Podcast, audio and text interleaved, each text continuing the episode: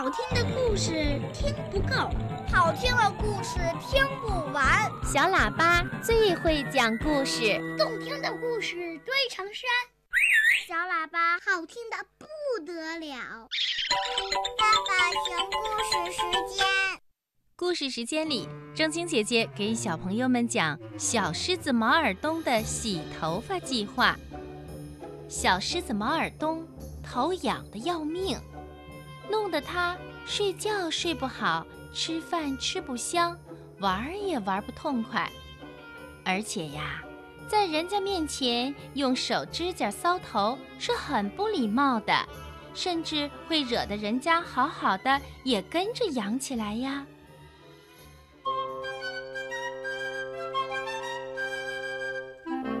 于是。小狮子毛尔东躲开了人群，一个人在田野里慢慢的走。风很柔地吹过来，吹眯了毛尔东的眼睛，吹痒了毛尔东的头。反正没有别人，毛尔东就尽情地搔啊搔啊，挠啊挠啊，挠他的长头发。正巧，医生老庙刚好经过这儿。他从眼镜片上面看看毛尔东，问：“呃，你一个人在这儿干什么？”毛尔东想问老庙，既然戴着眼镜，就得透过眼镜片看人，为什么偏偏要从眼镜片上面来看他呢？可是小狮子毛尔东的头实在太痒了，他顾不得问这个了。他抓住老庙说。老庙，老庙，我的头好痒，好痒哦！老庙凑近毛尔东的头，仔细地看了看，说：“嗯，春天里皮肤病多，恐怕是得了皮肤病了。”老庙又翻开毛尔东的头发看了看，忽然笑起来：“咦，我头上有什么好笑的东西吗？”小狮子毛尔东不明白地问。老庙摇摇头说：“嗯，看不出我们的小狮子毛尔东，你相貌堂堂，却不爱洗头。哎，你大概一个月没洗头发了吧？”毛尔东正想说：“呃，我是……”刚说了两个字，他就捂住了自己的嘴巴。这时，老庙已经大踏步地走远了。毛尔东小声地嘀咕说：“嗯，我去年春天才洗的头啊。听老庙的话说，好像他最多半个月就洗一次头发嘞。哎，我太讨厌洗头了。”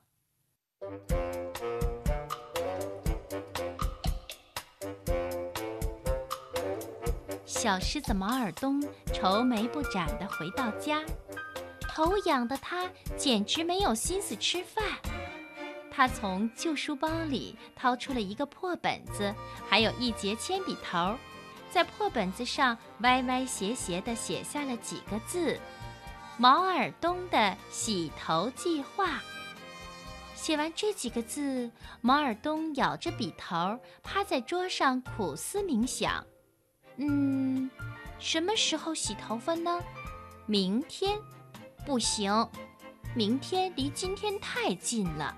再说，洗头发又不是自己喜欢的事儿，干嘛安排的那么急呀？那么后天吧，后天上午不行，后天下午呢也不行，干脆后天夜晚月亮出来的时候再洗吧。毛尔东。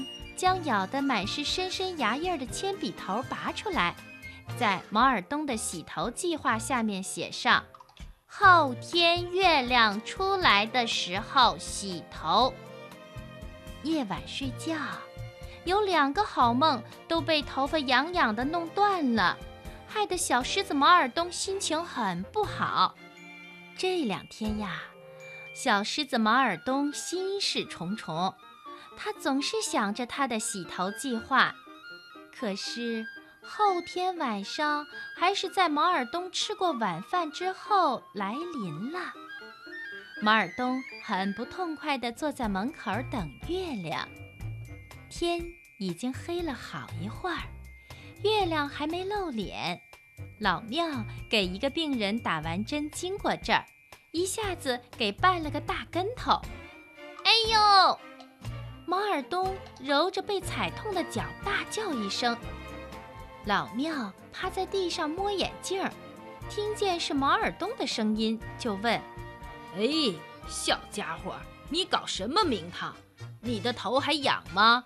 已经洗过了吗？”毛尔东。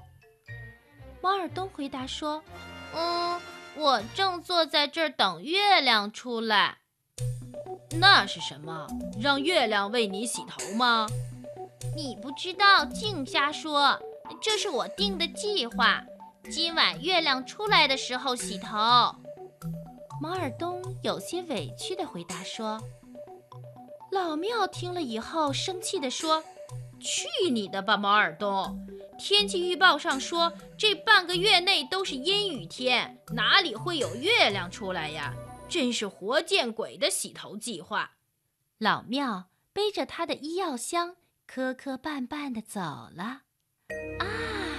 原来半个月内都不会出月亮，嘿嘿！马尔东的心情顿时轻松起来，还愉快地唱起了歌。回到屋里，他用笔头划掉了“后天月亮出来的时候洗头”这行字，重新又写上“半个月后月亮出来时洗头”。半个月很快就过去了。月亮真的挂在了天空。毛尔东在月亮出来之前，已经把破本子塞进了老鼠洞，这样他便觉得自己从来没有定过什么计划，不再想洗头的事儿了。这些天呀，毛尔东的头越来越痒，后来呢，开始一绺一绺的头发往下脱落了。这样下去会变成秃顶的，秃顶的小狮子该有多难看呀！嗯，得去找老庙买一瓶保发水了。毛尔东担心起来。他来到老庙的家，老庙看看毛尔东的头，一句话也懒得说了，就把他推到了门外。毛尔东觉得好没面子。坐在田野里哭起来，哭着哭着，他在心里又定了个计划：只要回家就必须洗头。这个计划刚定好，马尔东就觉得两腿沉重，再也不想回家了。他就在田埂上这么坐着。不知什么时候，天空布满了乌云。要下大雨了，回家吧，毛尔东自己问自己，自己又摇摇头。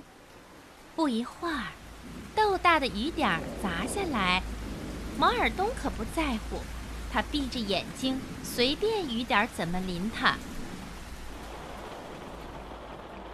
这时候啊，老庙在自己的屋里，一会儿左眼跳。一会儿右眼跳，他越想越觉得刚才自己对小狮子毛尔东太粗鲁了点儿。他心想：“嗯，毛尔东是不爱洗头发，我自己呢，不是也挺讨厌刷牙的吗？”于是，老庙穿上雨衣，决定去毛尔东家为刚才的失礼向他道歉。